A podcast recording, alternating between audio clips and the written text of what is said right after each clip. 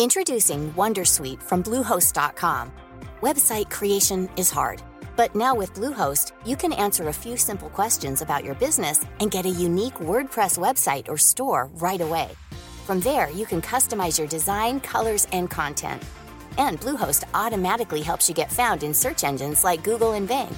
From step-by-step guidance to suggested plugins, Bluehost makes WordPress wonderful for everyone. Go to bluehost.com/wondersuite. Louis. Je voudrais vous raconter une histoire, ou plutôt un cauchemar, celui de Françoise Laborde. Vous la connaissez, elle a été présentatrice du journal de France 2 notamment de 1997 à 2009. Bonjour Françoise Laborde. Bonjour. Madame, monsieur, bonsoir. Voici les titres de l'actualité. Madame, monsieur, bonsoir. Plus d'un million de répétitions générales sur les plages d'Atlantis pour les maîtres Nous sommes le 1er mai 1993 et une information vient tout juste de tomber. Le premier ministre du gouvernement, Pierre Bérégovoy, s'est suicidé. À l'époque, Françoise est journaliste pour la télévision, pas encore présentatrice, et c'est elle qui est chargée d'annoncer la nouvelle en direct. La suite, elle me la raconte par téléphone. On me demande de venir en catastrophe faire un papier euh, pour euh, raconter sa vie et faire euh, sa nécrologie selon le terme consacré. Et donc je descends en catastrophe, je commence mon papier à l'antenne, je raconte la vie de cet homme, etc. Et mais après quelques minutes, je me rends compte que je suis en train de, de, de, perdre ma voix. C'est-à-dire qu'au fur et à mesure que je parle, j'ai de plus en plus de mal à parler. Et là, alors c'est horrible parce que je, deviens écarlate, que mon cœur s'emballe et que ma voix est complètement bloquée dans ma gorge. Aucun son n'arrive à sortir. Et je finis mon papier en catastrophe. Euh, et puis je me dis bon, c'est pas grave, la vie continue, on passe à autre chose. Et puis en fait, euh, je suis pas passée à autre chose. Ça s'est reproduit à chaque fois. À chaque fois, à chaque JT, elle retraverse le même calvaire. Malgré ça, Françoise Laborde poursuit sa carrière et présente même le journal de 13 heures sur France 2, regardé par plus de 2 millions de personnes. Et donc, euh, j'ai une copine qui travaille à la télévision aussi et qui était médecin et qui m'a dit, il faut que tu prennes des bêta-bloquants. C'est-à-dire que ce sont des médicaments qui jouent sur euh, le rythme cardiaque, les émotions, le truc, le machin. Et donc, je prenais ça avant de passer à l'antenne. Et pendant presque 10 ans, 15 ans, je prenais tout le temps des médicaments dès que je devais parler. Et à la fin, c'était pas simplement à l'antenne, c'était dès que je devais prendre la parole en public. C'est-à-dire que dès qu'il y avait plus de euh, trois personnes dans la salle, j'étais contrainte de, prendre des médicaments parce que sinon le, le processus recommençait. À l'exception de cette amie, Françoise ne confiera à personne son problème de voix. Il faut attendre 2013, quatre ans après son départ de France Télévisions, pour qu'elle le dise enfin publiquement. Pour elle, le dire à sa hiérarchie, c'était courir le risque d'être écartée de l'antenne. À sa place, j'aurais rien dit non plus. Enfin, à sa place, j'aurais même pas fait de télévision. L'idée d'être en direct face à une caméra me met hyper mal à l'aise. Là, maintenant, vous ne voyez pas mon visage, mais je suis plutôt quelqu'un d'expressif. Quand je suis contente, je souris beaucoup, j'ai les yeux qui brillent. Quand je suis triste, j'ai aussi les yeux qui brillent. Quand je comprends rien, je fais beaucoup de grimaces. Face à une caméra, je me demanderai toujours à quoi je ressemble.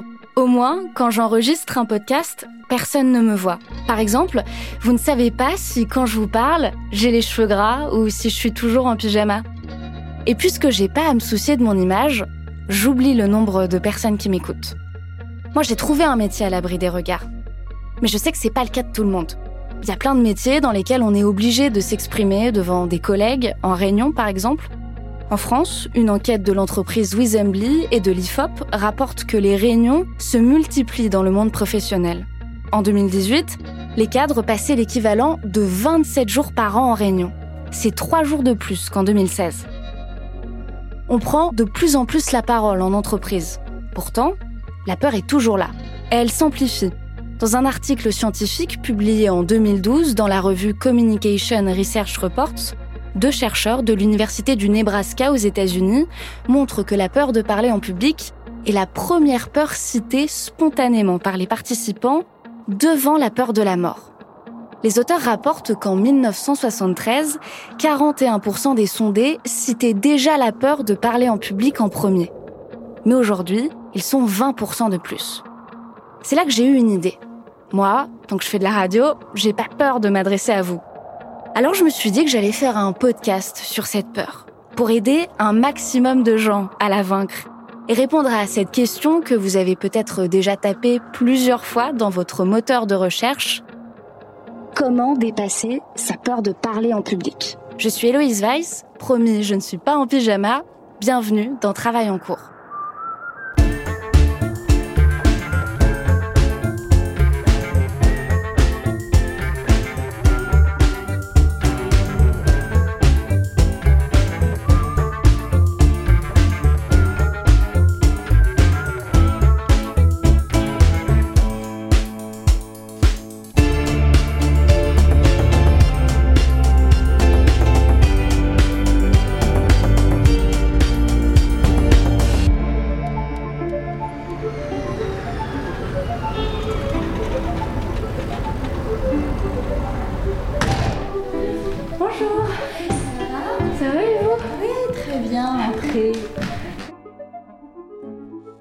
Question de la prise de parole en public et de la peur de parler en public, c'est arrivé assez tardivement, oui, plutôt à la trentaine. Une fin d'après-midi, dans un bureau à Paris, je rencontre Karine Nago, une femme blonde à lunettes, super énergique.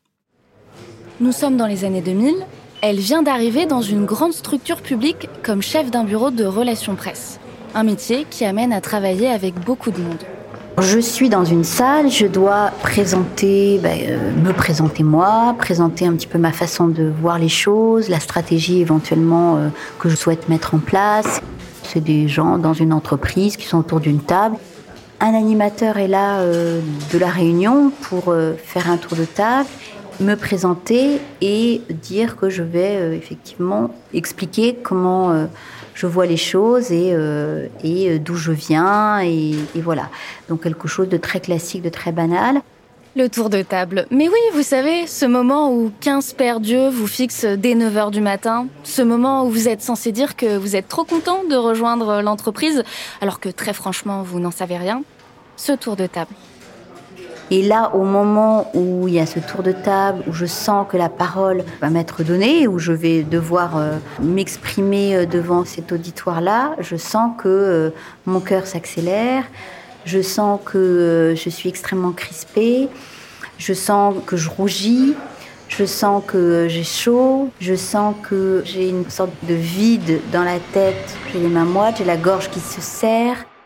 Quand le silence se fait, je suis au bord du plongeon et je sais qu'il faut que je plonge et je suis crispée, je peux plus bouger, je ne peux plus parler, j'entends euh, mon cœur qui bat euh, dans mes tempes, je n'arrive pas à faire sortir un son de ma bouche, j'ai l'impression que le temps s'est arrêté, que les yeux sont fixés sur moi et que personne ne bouge. Je ne sais pas combien de temps dure ce moment de cauchemar et de vide absolu.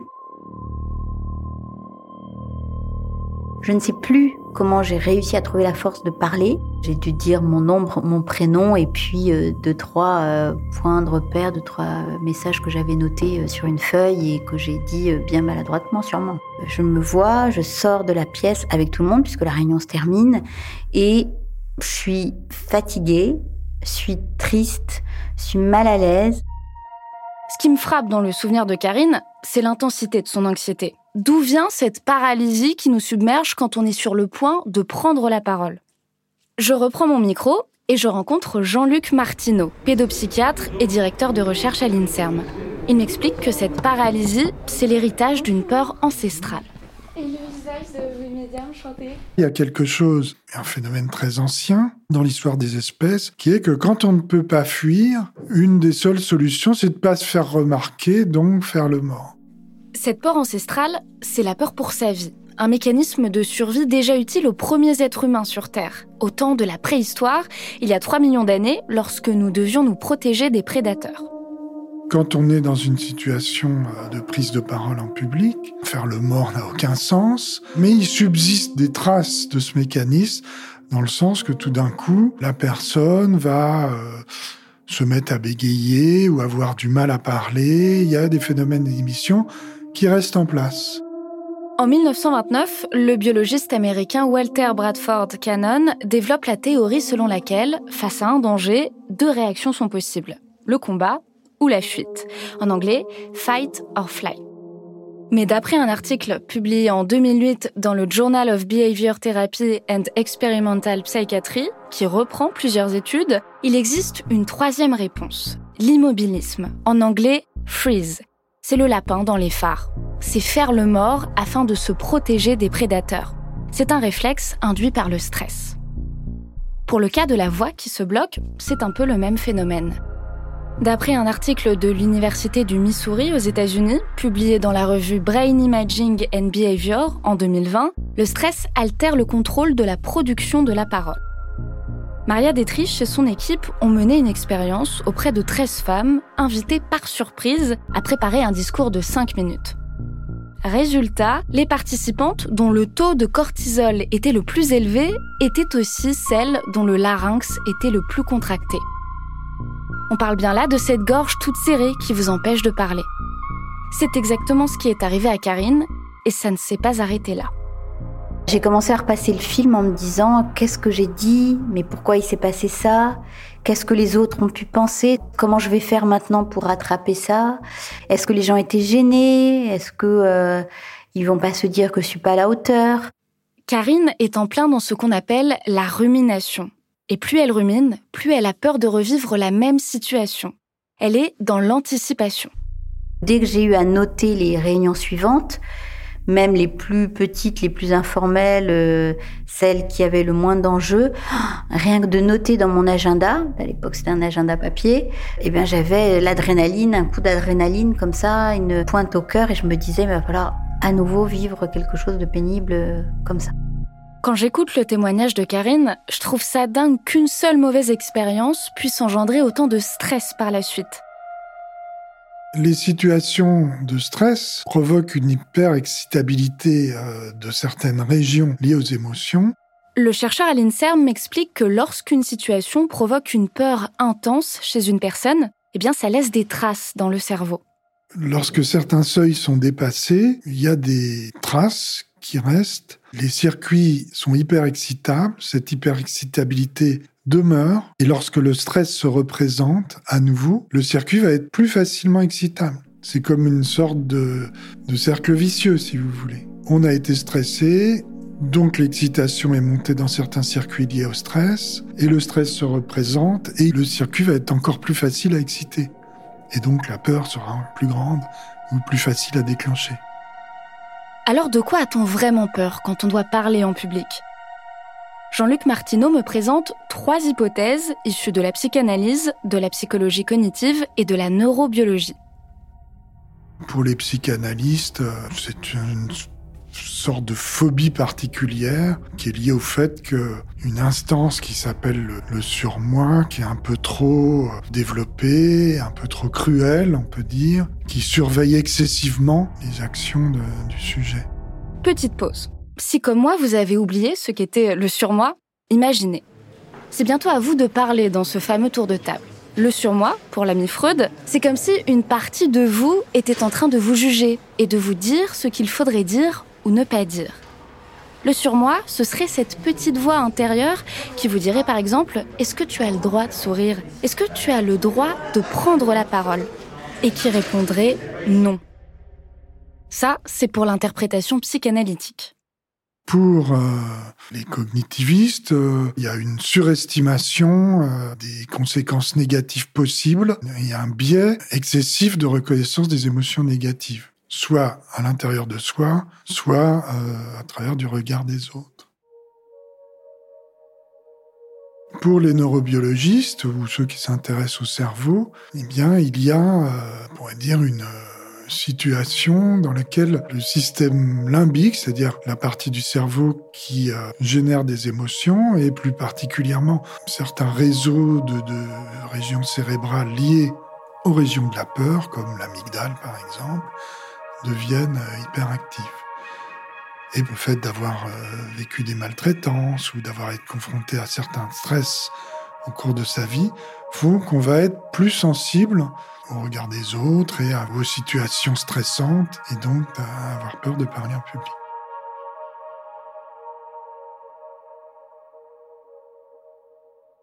Pour souffrir le moins possible, Karine se met à éviter au maximum les situations dans lesquelles elle pourrait avoir à prendre la parole. Comme dans beaucoup de postes, surtout quand on est manager, on a beaucoup de réunions. Donc il faut porter ses idées, défendre ses idées, argumenter, faire des bilans. Et donc, je me suis dit, il n'y a pas 36 000 solutions. Dès que je vais pouvoir éviter, ne pas être là, trouver des prétextes pour être ailleurs, je vais le faire.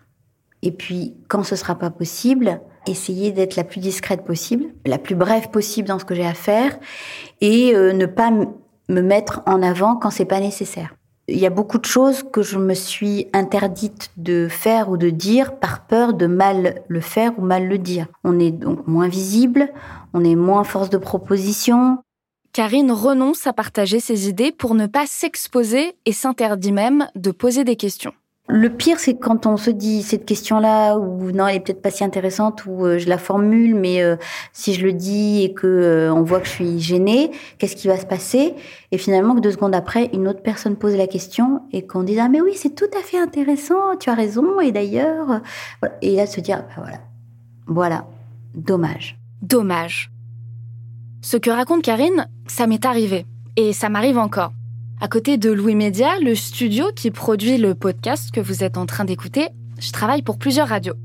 Quand j'assiste aux conférences de rédaction et qu'il faut proposer des sujets pour les journaux de la journée, parfois, j'ai peur de mal raconter une histoire que je trouve intéressante. J'ai peur de me ridiculiser en évoquant des idées parce que je suis entourée de journalistes doués et que j'admire. Alors parfois, j'avoue, je préfère me taire. Ce que je vous dis là, Sylvain Begon le vit aussi. Formateur en prise de parole et doctorant en sociologie à l'université de Saint-Étienne, il me raconte son expérience au téléphone. Je pense qu'il n'y a rien de pire et de plus angoissant que de parler devant ses pairs, devant ses confrères, parce que eux, ils savent ce qui est vrai, ce qui est faux. Sylvain Begon est en train de rédiger une thèse qui s'intitule L'éducation à la prise de parole en public, une éducation à la citoyenneté. Selon lui, l'école ne forme pas suffisamment ses élèves à l'expression orale en public et les critères scolaires sont en décalage par rapport aux réalités du monde professionnel. L'école valorise une certaine prise de parole avec des compétences tournées euh, surtout vers l'excellence de la langue, une maîtrise parfaite de la syntaxe, du vocabulaire. Et bien même ceux qui ont une compétence oratoire très importante, parfois peuvent échouer à l'oral parce que justement ils ne maîtrisent pas suffisamment le fond ou n'ont pas suffisamment de compétences en termes de vocabulaire. À l'école, c'est le vocabulaire et la maîtrise de la langue que l'on enseigne et que l'on valorise. Alors qu'en entreprise, ce sont d'autres compétences que l'on attend de nous. Dans le monde de l'entreprise, les codes euh, sont complètement différents en termes d'oralité. On va être beaucoup plus dans la spontanéité. On veut aussi surtout qu'il y ait une sorte de dynamique de l'échange très important. On veut qu'il y ait de l'interaction, on veut qu'il y ait de l'échange, et on veut surtout qu'il y ait de l'efficacité dans le produit de la parole. Ce qui compte vraiment, c'est est-ce qu'on a été convaincu? Vous prenez un commercial, on s'en fiche de si à un moment donné il déconne avec un client, s'il rit avec lui, euh, s'il est pile poil dans euh, ce que l'on a attendu de lui, s'il utilise le bon vocabulaire approprié. Ce qui compte, c'est qu'il ait le contrat, quoi. Point barre.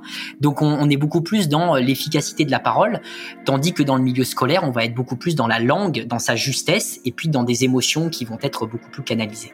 Pendant notre scolarité, on ne nous apprend jamais vraiment à nous exprimer à l'oral. Alors une fois adulte, l'exercice paraît toujours difficile. Surtout si pour nous, parler en public est synonyme d'humiliation, selon Sylvain Begon. La peur de prise de parole en public, c'est lié avant tout à la peur de l'humiliation, à la peur de l'échec et à, la peur des conséquences aussi sociales. Je pense qu'il y a effectivement euh, les autres qui sont très importants.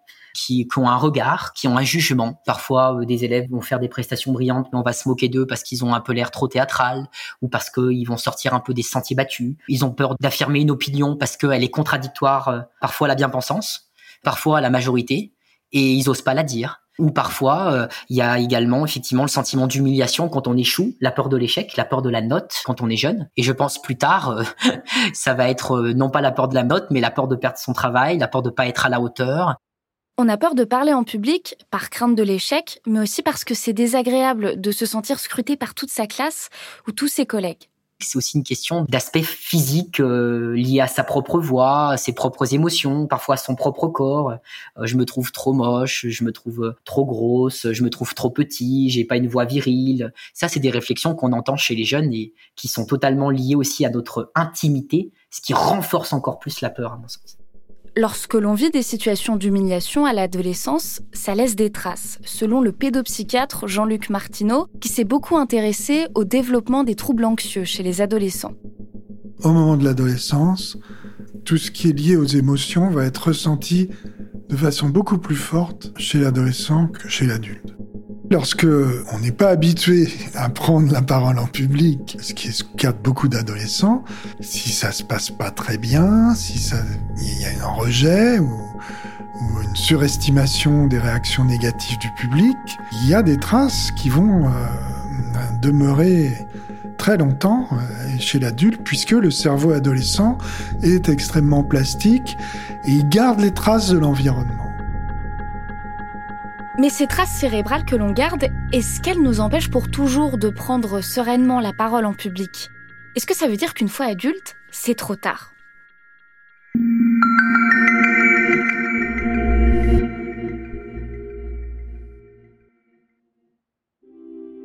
Je me suis dit, il faut que je trouve des choses très pratiques qui vont me permettre de faire face au quotidien à des situations qui potentiellement me font souffrir tout bêtement, hein, j'ai démarré par regarder ce qu'il y avait comme livres, comme choses euh, qui pouvaient être écrites sur le sujet.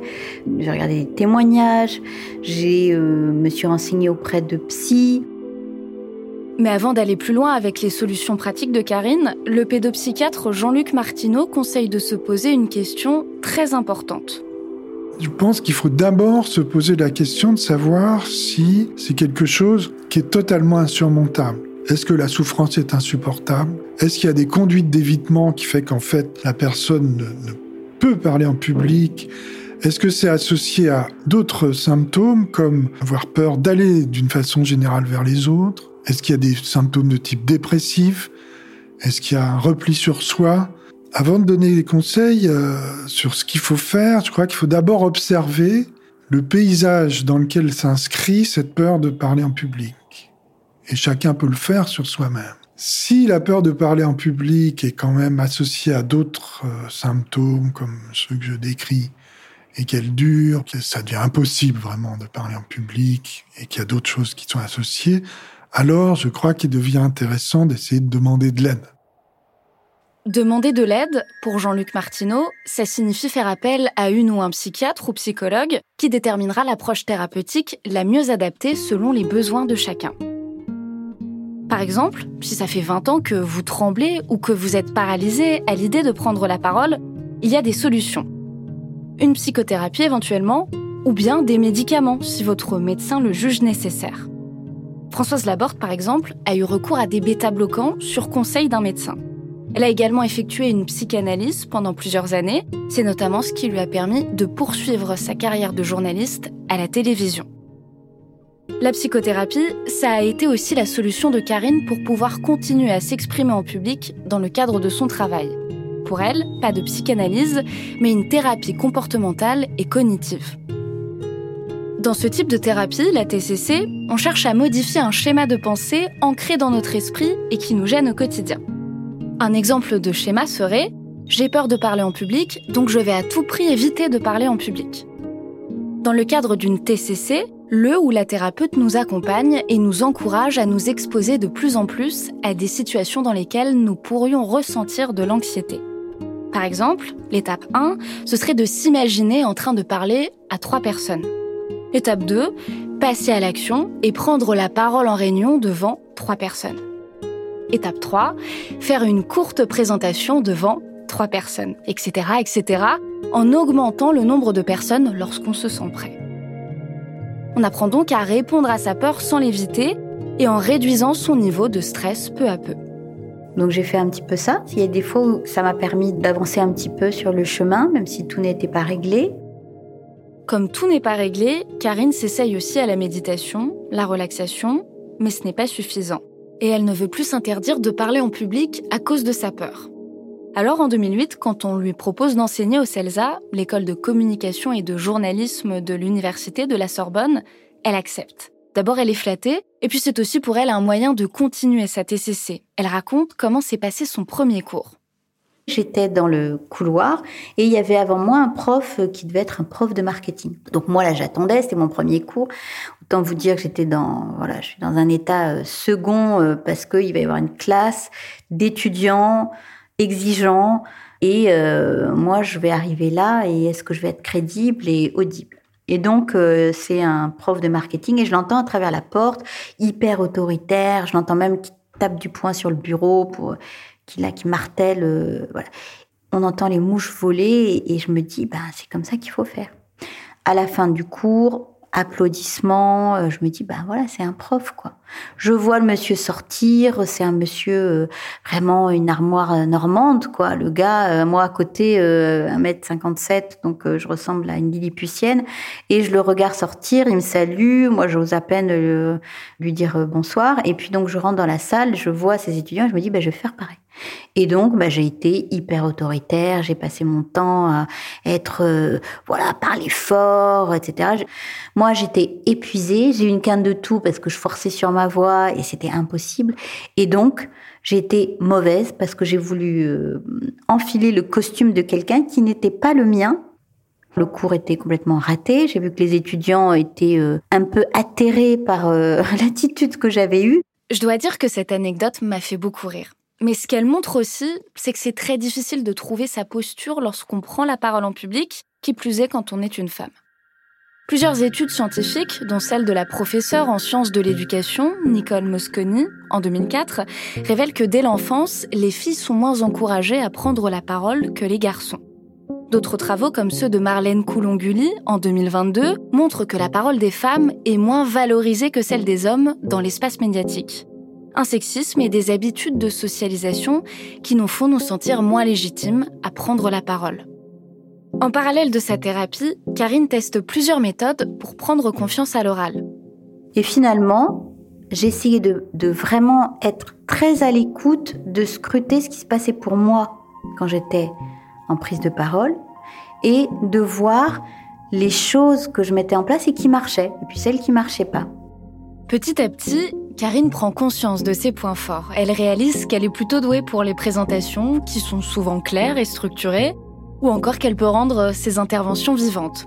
Elle sait donner du rythme à ses phrases et mettre de l'intonation. Plus tard, la même année, Karine arrive enfin à se concentrer sur ce qui compte vraiment, la transmission d'un savoir à ses élèves. Cette fois-ci, elle ne cherche pas à copier qui que ce soit, à enfiler un costume. Ses points forts bien en tête, elle sent qu'elle passe un cap. C'est lors d'un cours que j'ai donné au CELSA, effectivement. J'ai senti que c'était intéressant, que l'attention était, euh, voilà, que les gens étaient très concentrés. J'ai pu rebondir sur euh, des remarques et euh, m'amuser, faire de l'humour, alors qu'auparavant, j'avais l'impression d'être en apnée, donc pas du tout réceptive à ce genre de choses. Et il y avait eu l'espace pour plaisanter, pour rebondir, pour improviser, pour faire une remarque. Je me souviens qu'à la fin, les étudiants ont applaudi et j'ai ressenti euh, voilà vraiment une émotion qui est montée comme ça de satisfaction, de se dire mais euh, voilà je suis à ma juste place. Et finalement ça s'est fait d'une manière fluide, naturelle et euh, sans fatigue et avec ce sentiment d'être dans le flot, c'est-à-dire que tout est vraiment à sa juste place. Pendant les dix ans qui suivent ce cours au CELSA, des centaines d'interventions en public s'enchaînent jusqu'en 2018 où la carrière de Karine prend un tournant radical. Finalement, qui mieux que moi peut comprendre ce qui se passe quand les gens ont du mal à parler en public? Parce que je sais ce qu'ils ressentent. Je me sens complètement légitime. J'ai testé les outils, je sais que ça marche. Je suis capable de dire ça marche, d'être sincère et d'être dans une forme de vérité. Karine devient coach en prise de parole. Elle élabore sa propre méthode dans son livre Vous êtes bon à l'oral mais vous ne le savez pas, paru en 2021 aux éditions Alizio. Le premier conseil que je me suis appliqué à moi-même, c'est de me dire arrête de chercher ce qui ne va pas dans ta prise de parole. Déjà, tu abandonnes l'idée que il faut corriger ce qui ne va pas. Et c'est plutôt se dire je vais mettre mon énergie dans ce qui va il faut que je trouve au moins une chose qui fait que quand je m'exprime, ça c'est bien. C'est une force. Ça peut être ma voix, mon regard, ma posture. Un truc tout simple. Puis, je vais demander à une deuxième personne de m'observer, par exemple dans ma vie professionnelle, et de me dire, tiens, est-ce que tu peux me regarder en réunion et me dire, tiens, ça c'est un point fort quand tu t'exprimes à l'oral. Et ensuite demander à une troisième personne, dans sa vie personnelle, son mari, son conjoint, euh, sa meilleure amie, Ok, est-ce que tu peux m'observer quand on est au restaurant ou à un dîner, que je raconte une histoire, et me dire quels sont mes points forts? Vous notez ces trois choses-là. Et à chaque fois que vous doutez de vous, que vous allez prendre la parole, vous allez vous dire, je m'appuie sur mes forces. Et dès que je repère que je vais dans l'auto-sabotage, l'autocritique, j'arrête. L'autre conseil, c'est une fois que c'est terminé, c'est complètement stérile, voire euh, toxique de repasser le film de sa prise de parole. Ça ne sert à rien. Et plutôt que de faire ça, dites-vous, ok, je cherche quelque chose qui s'est bien passé. Tiens là, peut-être que les premières phrases les ai bien dites, mon introduction. Et juste garder ça et se dire, ok, je sais que la prochaine fois, je vais utiliser ça parce que ça a bien marché. Et donc, j'arrête de ruminer parce que ça me fragilise encore plus et j'essaye de trouver au moins une chose qui est positive pour pouvoir la recycler la prochaine fois. Le dernier conseil de Karine que je trouve très sécurisant, c'est d'apprendre par cœur les premières phrases que l'on va dire. Je me suis rendu compte que quand j'écrivais mon introduction et que je la prenais par cœur, ben ça me mettait en sécurité et finalement j'avais un stress moins important quand j'abordais la réunion parce que comme j'avais appris par cœur le début, j'étais moins polluée par oulala là, par quoi je vais commencer. Euh. donc ça m'allégeait d'un poids. Être sûr de ce qu'on va dire, ça allège d'un poids, c'est clair. Vous ne le voyez pas, mais ce qui fait aussi que ça va très bien quand je vous parle, c'est que j'ai tout écrit, à la virgule près. J'ai même écrit les intonations. Ce que je voulais faire dans cet épisode, c'est comprendre pourquoi on a peur de prendre la parole en public. Et connaître ces mécanismes, c'est déjà une bonne façon de mieux la vivre. Quand on sait que notre passé, nos traumatismes éventuels, notre peur du danger, notre surmoi qui prend le dessus, ça crée ces tremblements dans la gorge, on réalise qu'on n'est pas incompétent et que parler en public est à notre portée. Et l'expérience aide à s'habituer. Avec le temps, on s'adapte mieux à son audience, on est moins tenté de jouer un rôle et on reconnaît mieux ses points forts. Mais parfois, même quand on a des années et des années d'expérience, comme Françoise Laborde, la présentatrice de télévision, on peut encore avoir du mal à contrôler sa peur. Alors quand on est pris de panique comme elle, comment on fait? Comment on fait? On s'arrange, on, triche, on raccourcit euh, son expression, on, on fait semblant d'avoir besoin d'un verre d'eau. Excusez-moi, j'ai un chat dans la gorge, est-ce que je peux avoir un peu d'eau s'il vous plaît? Et donc on boit de l'eau et le temps de boire de l'eau, on, on, se reconcentre, on se détend, on se dit dans une heure c'est fini, tout ça n'a aucune espèce d'importance. Je pourrais être à l'autre bout du monde sous une vague, je pourrais être enfermé dans une geôle, dans une cité épouvantable. Ce que je fais n'a aucune espèce d'importance reconcentre-toi et reste concentré sur ce que tu fais. Prendre la parole en public, c'est montrer une image et un corps qu'on n'aime pas forcément. C'est se faire entendre et assumer une voix qu'on n'a pas choisie. C'est affirmer un point de vue qui ne sera pas forcément partagé. Et c'est super difficile. Mais ce qui me rassure, c'est que contrairement à ce qu'on s'imagine, on n'a pas besoin d'attendre d'avoir l'éloquence de Barack Obama ou de Léa Salamé pour oser s'adresser à une dizaine de personnes. Et ce qui me semble très important, c'est de rappeler que c'est tout à fait légitime de demander de l'aide à un psychologue ou à un psychiatre pour moins souffrir. On avance à notre rythme. Et qui sait, peut-être qu'un jour, j'aurai plus envie de me cacher derrière mon micro comme je le fais depuis euh, une demi-heure déjà, et que j'aurai absolument envie de présenter un journal télévisé. Bon, en vrai, je pense pas. Je suis Héloïse Weiss, j'ai tourné, écrit et monté cet épisode. La réalisation sonore était de Clémence Relia. Louise Emerlet est à la production de Travail en cours, accompagnée d'Elsa Berthaud. Toutes les références citées dans l'épisode sont sur notre site.